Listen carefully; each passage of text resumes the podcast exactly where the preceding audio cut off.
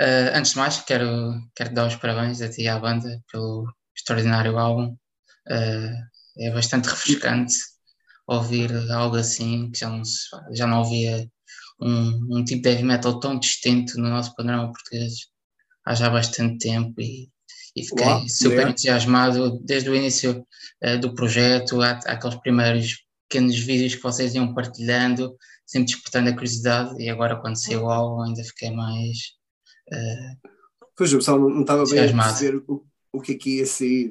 Até eu não tinha tinha uma visão mas uh, só quando o produto final uh, chega e, e, está completo é que a gente se apercebe. E às vezes demora anos. Só, só daqui a uns anos é que se calhar vou perceber bem tudo o que se fez e como se fez. Uh, e um aspecto que eu achei curioso é que quando ouvimos o Malditos pela primeira vez, o que, o que sobressai para além da, da qualidade composicional e da sua diversidade sonora, pois tanto encontramos elementos de, sinfónicos, de fado, música oriental, mas é também o seu heavy metal que, que aparece nas suas mais diversas vertentes. Por exemplo, eu consegui identificar elementos de black metal, de heavy metal mais tradicional dos anos 80, Passei ainda, ainda por subgéneros como progressivo, não só está patente na duração das canções, mas também na sua estrutura, ou ainda death metal melódico, patente, por exemplo, nos riffs das guitarras extremamente melódicos e harmonizados. E por cima disto tudo, ainda temos uma voz extraordinária, uh, que alia tradição e modernidade, agressividade e delicadeza, sem nunca perder a sua capacidade melódica. Uh, posto isto, gostava de saber se isto, esta diversidade sonora foi algo pensada ou se foi surgindo à medida que vocês compunham os temas para o álbum? Uh, tudo se definiu no, no primeiro ensaio. Uh, o primeiro ensaio que tive com eles, estava bastante nervoso, porque já não tocava bateria há seis meses, e nem sabia o, o que é que ia acontecer. E sabia que os membros tinham um background uh, mais hard rock. E vindo do meu passado, os elementos death metal, black metal, thrash metal, mesmo o progressivo, sempre fez parte de mim. Eu sou super fã de todos os géneros musicais de metal. Uh, alguns não tanto, né, quando é que é tudo que é muito estridente, fico um bocado uh, assustado, mas tudo o que é heavy metal tradicional é, é, uma, é uma grande base minha. Então, ao entrar neste ensaio, não, não, sabia bem o que esperar e sabia que tinha que dar o primeiro passo e sentir uma química com esta banda. E eu conto esta história todas as vezes porque adoro esta história, porque foi um momento em que uh, tudo isso aconteceu. Só no fim do ensaio, depois de termos feito um jam, correu bastante bem, parecia que já tocávamos juntos há antes, mas era tudo muito mais num de um bocadinho hard rock ou, ou heavy rock. E eu estava já a pensar para mim, bem, voltar assim uh, tão atrás. Eu fui criado nos Estados Unidos, realmente sou um grande fã de Motley Crue e Van Halen, e, e, e mesmo aquela fase de glam, eu era criança, pá, aquilo para mim. Já somos dois, foi aí que eu comecei também. Foi aí que eu comecei. Pois, o, o, o, o hard rock foi sempre a minha base. Então, em nível de voz, podes imaginar. Só que a minha carreira levou-me para outros uh, caminhos e, e habituei-me a ter vozes muito pesadas, guturais, gritos, berros, tu, tudo e mais alguma coisa, que também faz parte da, da minha história e, e tornou-se difícil uh, eu pensar como é que eu vou avançar com um projeto sem pôr o, uh, os meus elementos, as minhas raízes, será que eu vou sentir-me confortável? não, é, não é ter vergonha, mas é, é, é, é será que eu estou fora de não estou encaixado devidamente no projeto, devido, devido ao meu passado, mas no fim do ensaio, o Ben uh, sacou um riff de black metal. E ele, quando tocou aquilo, e a perfeição com que ele tocou, e a emoção com que ele tocou, levou-me de imediato de volta aos meus 14 anos, que, é, que foi a minha primeira banda, que era uma banda chamada Decay, e era death black metal. Uh, e, e, ele fez-me sentir um adolescente outra vez. Eu até, eu até disse essas palavras mesmo: estás a puxar pelo velho. eu estava a tentar acompanhar e que ele era bastante rápido. E uau! Então aí deu um flash uh, no meu cérebro uh, em tentar juntar os dois mundos que são tão importantes para mim.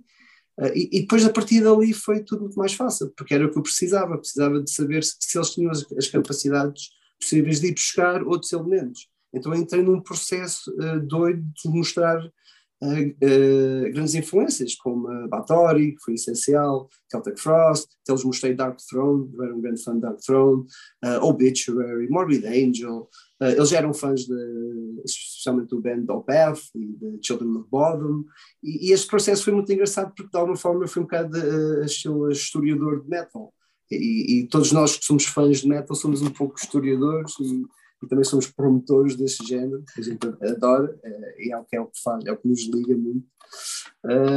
então, então sempre que ele fazia um riff, que ele, que ele dizia que era o Path, isso faz-me lembrar Batório. E faz sentido, porque todos nós íamos beber à mesma, à mesma fonte, à mesma origem. E os Opeth foram beber aos Bathory?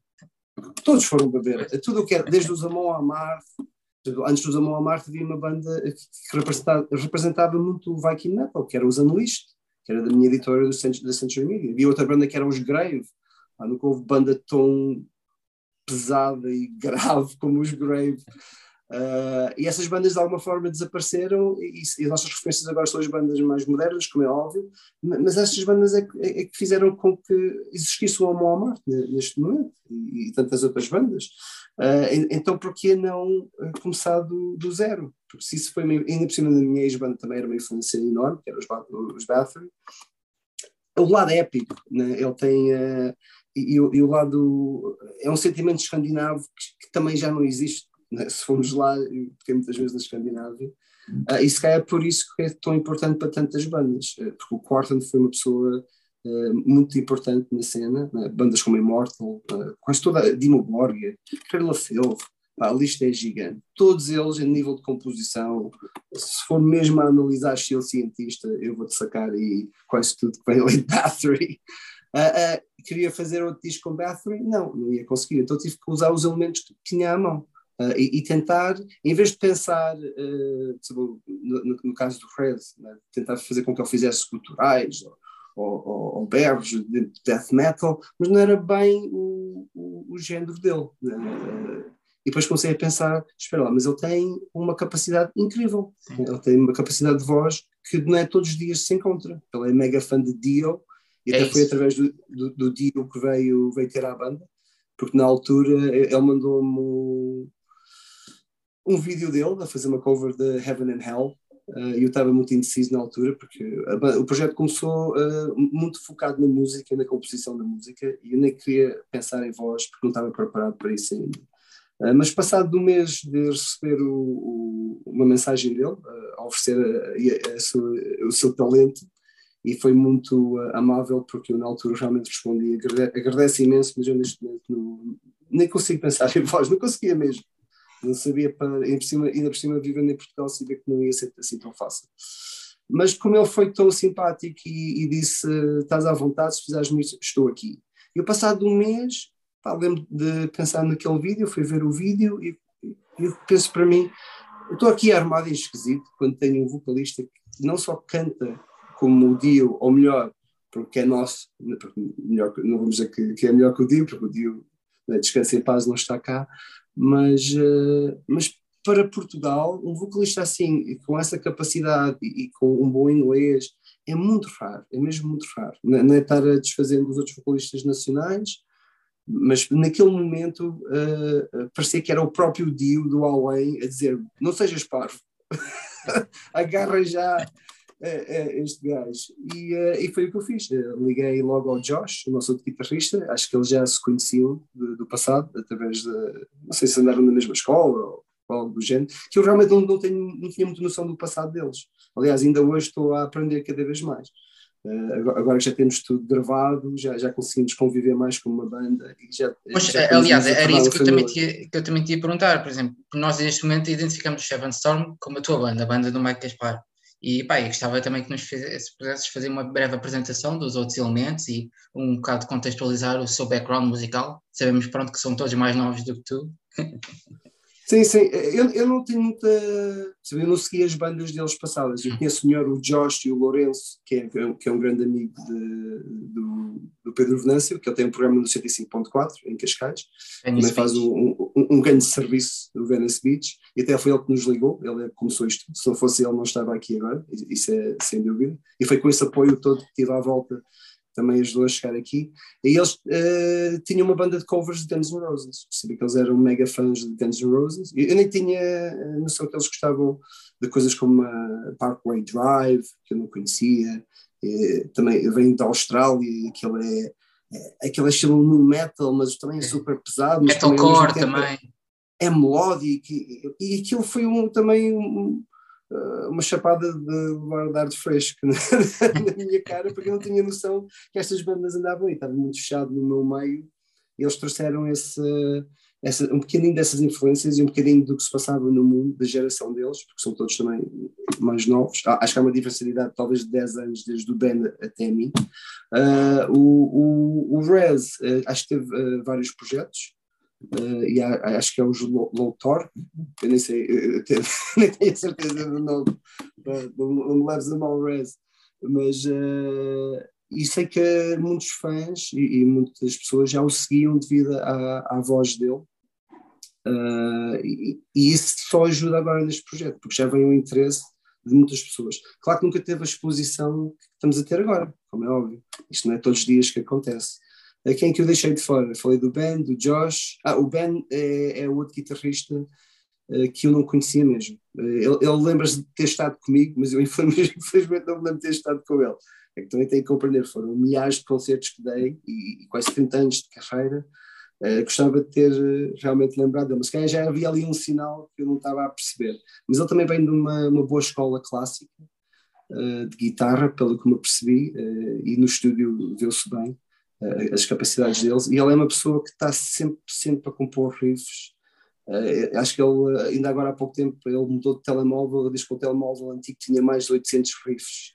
E tudo o que ele manda, epá, muda-me o dia completamente. Há momentos em que eu não estou em baixo, estou a pensar, será que isto vai funcionar? Mas ele manda-me um review, quando, só a simplicidade da música, eu, pá, vai tudo correr bem, pá, isto é lindo, não podemos desperdiçar. E foi aí que comecei realmente a não pensar em mim, pensar neles. Estes gajos têm talento, estes gajos merecem né, ser expostos, merecem fazer uma turnê, merecem fazer concertos, porque eu fiz isto tudo e de alguma forma até me sinto mimado, porque foi a minha vida toda. Aos 18 anos eu estava a gravar o Wolfart na Alemanha, com o Valdemar e também a levar na cabeça, porque ele era, tinha um projeto com os Grip Incorporated e o baterista era o Dave Lombardo. então, epá, espera lá, acabar de vir de Portugal, já estar a, a levar com esse tipo de, de competição, e, mas foi com ele que, que aprendi muito e com tantos outros, e, apenas tentei depois aplicar todo esse ensinamento a estas pessoas que eu sempre achei isso e, e sempre foi a minha filosofia são mil perguntas uh, ao longo dos anos, por que não há mais bandas a vir de Portugal? Ah. É, é, é, é, o know-how, é, é, a experiência, é a oportunidade, é, também é a sorte, claro, sorte. Depois, e depois, é, essencialmente, vindo de Portugal, uh, temos que marcar a diferença, na minha opinião. E eu tenho reparado isso muito agora com. Uh, era a minha vontade, mas não sabia se ia resultado, mas especialmente os jornalistas estrangeiros têm uh, apontado isso, eles gostam tanto que metia elementos nacionais, elementos nossos. Porque não há muitas bandas portuguesas lá fora. Pois, isso era, isso era um aspecto interessante que eu também apontei aqui, que é, apesar de não ser um álbum conceptual, existem diversos elementos que remetem para a nossa herança cultural e histórica. Desde a temática sim, salsista, sim. presente no primeiro single, passando pela capa do álbum, onde encontramos o Manau a desbravar os mares, que pode ser uma alusão aos nossos destemidos velejadores, ou até mesmo com o segundo single, o Hot Sea, a aludir aos mares mais tenebrosos que os portugueses enfrentavam. Eu gostava de perceber como é que vês estes elementos e se sentes que esta personalidade tão vincada no álbum também pode ser uma forma de conseguir cativar mais facilmente os ouvintes e os fãs e despertar neles a conexão imediata entre o Seven Storm e o seu país de origem, neste caso, lá está Portugal. Sim. Uh, eu podia ficar horas a falar sobre este tema, porque podes imaginar que a carreira que tive durante tantos anos era sempre, só se falava de nós. Até, até para as outras bandas eu compreendo que seja muito chato. E uma ganda seca sempre a levar com a minha ex-banda. Mas o, facto era esse né? então nos anos 90 não, não, havia mais nada. E tudo começou um bocado por uh, um agradecimento a, a, ao povo português porque eu, eu não nasci cá eu sempre aconselho isso o, a terra dos meus pais e sou filho de imigrantes então a intensidade da Portugalidade naquela altura era intensa até mais do que se calhar em Portugal. Eu pensava que Portugal era como as comunidades imigrantes e depois quando cheguei a Portugal as coisas eram completamente diferentes. Não havia tantas festas e as coisas folclore uh, e, e, tudo o que está associado, mas isso é que é o lado bonito. Quando somos criança, no meu caso, eu queria ver a MTV e estar a ver o Headbangers Ball, não queria estar a, a dançar o piu-piu. Não queria. Não queria. mas isso foi a minha vida e essas pessoas são tão importantes para mim neste momento, porque continuo, muitos continuam, eu tenho família lá, eh, eh, tinha então, açorianos, eh, havia famílias que eram muito próximas dos meus pais, aprendi muito sobre a cultura açoriana, que, que para mim representava Portugal, né? outra coisa que depois apercebi que também é bastante diferente, quando estamos aqui no continente, e, era, e tinha que pôr isso como um carimbo, ainda por cima sendo o primeiro álbum, eh, começando na banda nova, que as pessoas soubessem mesmo que somos de Portugal, porque era outra coisa que, que andava sempre atrás de mim nas digressões, estamos nos Estados Unidos, where are you from? Portugal, oh, where's that? Ainda hoje as pessoas têm dificuldade em situar tanto Portugal como a nossa cultura, diferenciada da cultura de Espanha. Não é que seja mal, porque o, a gente pode estar aqui a discutir com os espanhóis, mas quem viajou como eu, e ainda por cima sendo criado nos Estados Unidos, somos irmãos, somos irmãos, pá, não há mais nada próximo que nós e os espanhóis no mundo. Até já vi políticos espanhóis a falar disso. Quando estou em Portugal, não há nenhum outro sítio no mundo onde os sinto tão em casa. E essa é uma verdade. Uh, também os gregos, claro, os italianos também, são um bocado mais acelerados, uh, e sem dúvida França, ou mais sul de França. Então acho que temos uma, uma, uma cultura e uma história muito vincada, principalmente dos portugueses, que uh, ainda não foi uh, exposta ou mostrada, na minha opinião, da melhor maneira. Seja, claro que registros fantásticos, Madre Deus, da Amália, nem se fala da Amália, mas tantos outros dentro do cinema, sabemos que é complexo, não há assim grandes filmes de Hollywood a falar da história portuguesa, dentro das bandas, a maior parte das bandas é sempre um Viking Metal, um Viking Metal, mas nós somos, também temos os lusitanos, né? temos os Lusíadas, temos as aventuras, e isso tudo está muito enraizado em nós, é por isso que vem a parte da saudade. É, é outro elemento que é muito difícil de explicar, eh, e foi tão importante fazer uma música dessas, nem me apercebi, porque estou a dar a entender, justamente a quem vem de fora, o que é, que é esse sentimento. E, e levantei muita curiosidade à volta disso. Uh, e não há nada né, que me faça mais feliz do que estar a poder partilhar isso, porque eu também tenho uma visão de fora.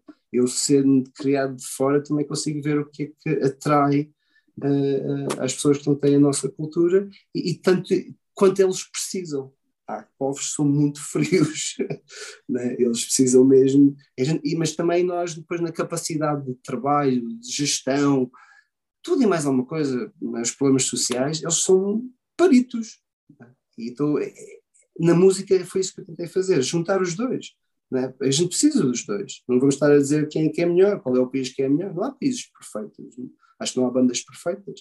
Mas eh, sendo Portugal e, e tendo uma diversidade cultural tão grande, uh, eu queria pôr isso na música e despertar esse interesse. Uh, fazer tudo sobre o, não, um álbum temático, tinha medo de depois ficar muito vinculado e ter que agora lançar 10 discos só sobre a história portuguesa. É uma coisa que também uh, tinha algum receio, porque, uh, porque ficamos muito fechados e, e, com este projeto eu não quero estar fechado, eu quero a liberdade total. Então, a nível de imagem, são elementos que te levam a Portugal, mas para mim, por exemplo, aquele, a nau está ali era um autocarro, era o avião claro. que levava aos concertos, era, era a aventura, era, é, é se, se nas velas há rasgos, porque há rasgos, porque há feridas, há coisas que não ficaram tratadas como deve ser, as águas turbulentas, a quantidade de acidentes que eu tive na vida, houve na pessoa, eu vi pessoas né, perderem a vida à minha frente, uh, na estrada e, e, outros mais, e sentirem a própria vida em causa. Né? E, depois é, é um mar de tormentas, porque também as pessoas que a gente perdeu ao longo desta vida e tanto sofremos hoje em dia sem elas, uh, isso está tudo ali no mar. está tudo. Uh, quando tiveres a oportunidade de ver o, o, um póster ou um vinil, ou um vinil acho que ainda, ainda, quase ninguém falou disso, mas há ali um segredo no mar que, que, eu, que eu tentei meter. Uh, porque também esse trabalho foi muito uh, instigado com, com o Vítor Costa, um grande amigo meu, já o conheço há mais de 30 anos, e sempre adorei a, a arte dele, a imaginação dele. E isso foi um, um custom job, isso foi tudo coisas que estavam no meu cérebro e eu ia ter com ele semanalmente. Ele trazia sketches conforme as ideias que ia tendo, uh, falávamos sobre o que é que eu queria transmitir para a imagem, ele dava este termo que que a gente ia esculpindo a imagem e depois esta vontade de tornar isto real numa tela pintada a óleo, como fazíamos antigamente. Novamente, tudo o que está à volta deste disco é eu tentar o lado nostálgico levar para trás, para os anos 80, para os anos 90, aqueles anos que realmente. Uh, acho que é todos, não tem a ver com a idade. Se, calhar toda a gente que tinha os seus 20 anos gosta daquela época. Mas, mas em termos de música, e se reparares bem, e tu deves reparar, ainda hoje estamos a ouvir músicas de há 40 anos. Eu estou agora com os Stranger Things, nem se fala. Sim, sim, sim, sim, sim. Eu estar a ver os, eu quando estou a ver os Stranger Things, para mim bateu muito na, na sua casa da fantasia e imaginação. E os Journey, os Metallica. É brutal, mas quando eu olho para aqueles putos, as roupas, as bicicletas, o vida, isso era a minha vida, eu era assim, era exatamente assim. Eu tinha um paper route, tinha a minha bicicleta, mandava os jornais, mas eu era, tinha mais cuidado, eu subia as escadas e punha lá à frente, era para não se estragar. Olha, vocês assinaram com a Atomic Fire, uma editora recém-formada, mas conta com profissionais com muitos anos de experiência, como é o caso do Mark Steiger, fundador da mítica Nuclear Blast, né? e agora da Atomic Fighter. Atomic Fire, uh, com o catálogo conta com nomes emblemáticos como a Morpheus, Halloween, Opeth, Michael Shaker. Sentes que a Atomic Fire foi o passo acertado para vos ajudar a lançar este Malditos e também para proporcionar já à banda um certo following internacional que permita, por exemplo, num futuro próximo já organizar uh, uma série de concertos lá fora? Sim, a Atomic Fire para mim foi um milagre. não foi, porque nos dias de hoje a indústria está mesmo muito difícil. A quantidade de bandas novas que são assinadas, outro tema que os jornalistas estrangeiros têm abordado, não, não só de ter feito uma banda no meio da pandemia, sendo baterista, ainda por cima, era, também era o meu receio, pensava que isto não podia funcionar, porque não se vê bateristas, podem ir tocar para outras bandas, ou formar projetos, mas montar uma banda de raiz, com, com uma mensagem, né, tudo completo como eu estava habituado, uh, é mais difícil. Então, por isso, quando o Marcos me contactou e disse que estava interessado em ensinar a banda, eu, eu desmanchei-me, desmanchei-me mesmo que não estava nada à espera. E depois, quando vi quem era, que é, que é a pessoa que esteve atrás da Nuclear Blast, que assinou tudo e mais alguma coisa. Se não fosse a Nuclear Blast, nós não tínhamos festivais como o Vaca, não, Hellfest e tudo demais, e, e, a quantidade de bandas, e mesmo a, a, maneira como eles apresentam tudo à comunidade, né, eh, como eles preparam tudo, pensam em tudo, é, é, uma, é uma qualidade alemã que eu tive nos anos 90 com o Century Media e, de alguma forma também fui educado daquela forma. E era apenas isso que eu queria. Eu queria dar aos portugueses e ao mundo, e é especialmente a esta banda, o melhor que eu conseguisse uh, atingir. E eles caíram na, na hora certa, porque desde o início trabalhamos como uma equipa, é tudo super fixe, é, é tudo gentileza, todos eles que trabalham lá são mega fãs de metal, que é outra coisa que é essencial para mim, porque normalmente as editoras hoje em dia, só o pessoal que está a ver os números, pá, mas nesta empresa até o contabilista é um headbanger. Pá, não, há, não, não há que enganar com, com a Atomic Fire. E depois tudo o que eu ia pedindo, eu, eu ficava sempre uh, espantado que eles diziam sempre que sim. O, o vinil era para ter sido só um vinil, mas o, o Tomate, quando contactou, disse que não cabia porque o álbum era, era longo demais, para a qualidade sonora do vinil tem que ter, tem que ter mais espaço. Acho que são, uh, só dá 20 e poucos minutos de cada lado. E o que é que eu faço tu? O que é que a gente faz? Eu disse da brincadeira, olha, este tem que ser um vinil duplo. Ele mandou uma mensagem em 5 minutos. Então é um vinil duplo. Perfeito. E era tudo assim, eh, mesmo com, com os lançamentos, os vídeos, uh, foi-se acumulando uma bola de neve. Uh, isto é um processo, eu entreguei o disco uh, em dezembro de, do ano passado, com, já com uma distribuição toda feita, depois estás a ver o tempo que demorou a chegar aqui e a preparar tudo. agora estamos a falar assim, né, está tudo feito, mas foi quase dois anos da minha vida, e desde que a Atomic Fire entrou, desde setembro, foi quando eles contactaram, mas só anunciar acho que em outubro ou novembro, tínhamos assinado, é, tudo o que se fez até agora é incrível. Eh, eles têm os melhores contactos do mundo, isso não há dúvida, dentro do metal. Tem distribuição do álbum e de merch pelo mundo fora, Austrália, Inglaterra, Estados Unidos. E as edições dos Estados Unidos são feitas mesmo nos Estados Unidos, não é international orders, que depois vai fazer com que o custo seja maior para os americanos, que às vezes também não ajuda as bandas europeias, porque nem todas têm editoras que têm essa capacidade, então eles têm que fazer as encomendas estrangeiras. E neste caso, eh, até me lembro, porque quem fez o design foi a minha mulher, ela me ajudou desde o início. Isto foi tudo muito custom, isto foi um custom job, tudo muito pequenino, tudo com os amigos, com condições mínimas. Uh, mesmo da maneira como a gente estava a ensaiar, se tivesse-me dito que eu estava a ensaiar daquela maneira há cinco anos atrás, eu tinha feito uma birra gigante de rockstar, não, não, não pode ser. Mas agarrei-me uh, ao que tinha e acreditei na música e nas pessoas. E depois as coisas foram-se fazer. Eles, eles sentiram essa magia, uh, são palavras incríveis. O Marcos está a dizer que a equipa dele, mal, em menos de 24 horas, sabiam que havia magia no ar e que iam-nos assinar. Eu fiquei assim, what? E o Marcus Steiger, que também é mesmo, foi mesmo o fundador do Nuclear Blast, está normalmente por trás e, e, é um dos donos, claro, nesta nova editora, mandou-me um e-mail pessoal a agradecer-me por acreditar no Atomic Fire e que ia fazer tudo por mim que pudesse fazer. Foi outro dia que nos desmanchei. What? Pá, isto é o Marcus Tiger, né? todos os dias que. Pelo menos naquele momento esqueci quem eu era, não é quem eu fosse, mas a carreira que tive, estava-me a sentir, estava mesmo a começar do zero. Ninguém me conhecia, foi outra coisa que, me, que demorou algum tempo para perceber-me que afinal tem muita gente que já na minha ex-banda me seguia e acreditava em mim. Uh, e é bom poder estar agora aqui a falar contigo sobre o disco. E mesma maneira como tu falas do disco, para mim é muito emocionante ouvir-te a falar sobre isto. Espero Sim, que sejas tu a fazer. Lá está, eu também não só, era, não só sou fã de Municipal, como sou fã do teu trabalho e, e vi-te várias vezes ao vivo. Aliás, vou-te confessar, tenho uma baqueta tua aqui, que me ah, deste, deste-me gentilmente num concerto, na Damaia, num pequeno auditório. Ah, é, é, no auditório. Deste-me na mão, literalmente. Duas noites. Epá, e já vos vi a todos os contextos, já vos vi na Altice Arena no Voa, já vos vi num pequeno auditório. Epá, e, e tu sempre deste tudo que tinhas para dar em qualquer contexto, para qualquer tipo de público, desde o mais pequeno ao maior. Sim, eu não sei tocar de outra maneira. É por isso que fico todo desgastado.